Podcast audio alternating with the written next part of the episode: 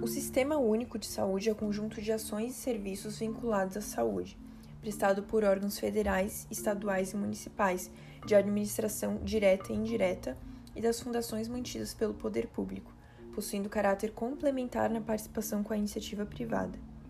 O SUS foi instituído a partir da promulgação da Constituição Federal de 1988 e está em constante aperfeiçoamento, acompanhando as dinâmicas sociais, como o aparecimento de novas doenças e males que exigem novas tecnologias e protocolos pelo sistema de saúde.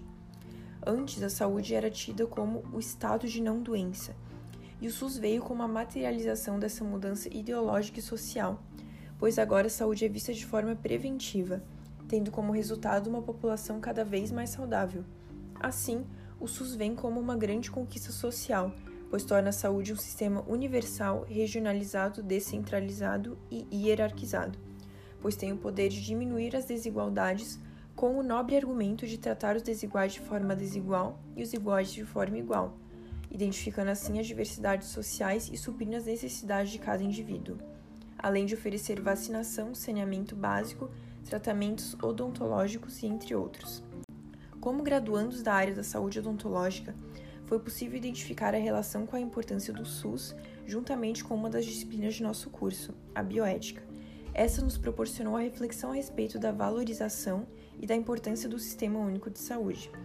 por meio de conceitos disciplinares, como, por exemplo, o princípio da não maleficência e o princípio da justiça. De forma a elucidar essas relações, o princípio da não maleficência ratifica o compromisso profissional de não impor danos intencionais ao seu paciente. Portanto, é válido ressaltar que encontramos exceções em nosso SUS, no âmbito de profissionais que fogem da conduta ética, agindo de maneira corrupta e de má índole. Assim, percebe-se que esses tipos de profissionais acabam comprometendo todo um sistema que é de exorbitante importância a todos violando um dos pilares essenciais na bioética e no juramento feito pelos profissionais de saúde.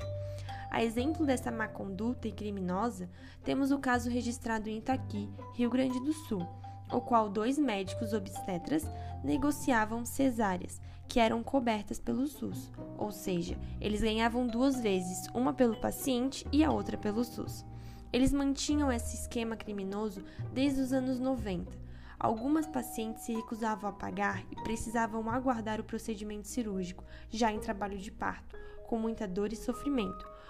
Além desses, muitos outros casos ocorreram pelos estados do Brasil,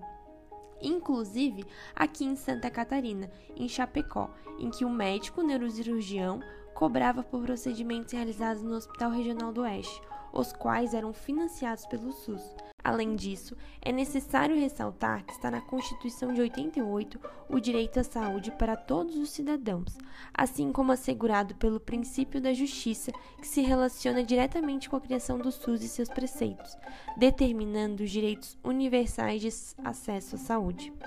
Desde a exposição de muitos casos como esses, muitas políticas e ações foram criadas para combater esses crimes. Em janeiro de 2017, tivemos a sanção da Lei Estadual 17.066, que determina que todos os estabelecimentos que ofereçam serviços do SUS disponibilizem a lista de espera de diversos atendimentos para que a população, em conjunto com o Ministério Público, fique atenta a qualquer fraude. O não entrelaçamento desses profissionais com os pilares da bioética muitas vezes é fruto da falta desses conceitos práticos em sua formação acadêmica. Com o frenético crescimento das tecnologias e especializações dentro do meio da saúde, cada vez mais os alunos, futuros profissionais e suas respectivas unidades de formação têm focado apenas em conhecimento técnico, negligenciando o cuidado com o ser humano, focando somente no saber Portanto, temos cada vez mais profissionais carregados de conhecimento, mas que carecem da importância das relações de indivíduo e sociedade. Logo, o investimento em uma educação profissional que tenha como prioridade a ética das relações sociais, em conjunto com políticas de conscientização da população e profissionais se mostrando altamente eficazes, uma vez que os profissionais tenham noção da sua responsabilidade perante o próximo e a população, tenha conhecimentos de seus direitos e haja efetiva manutenção da universalidade proposta pelo SUS.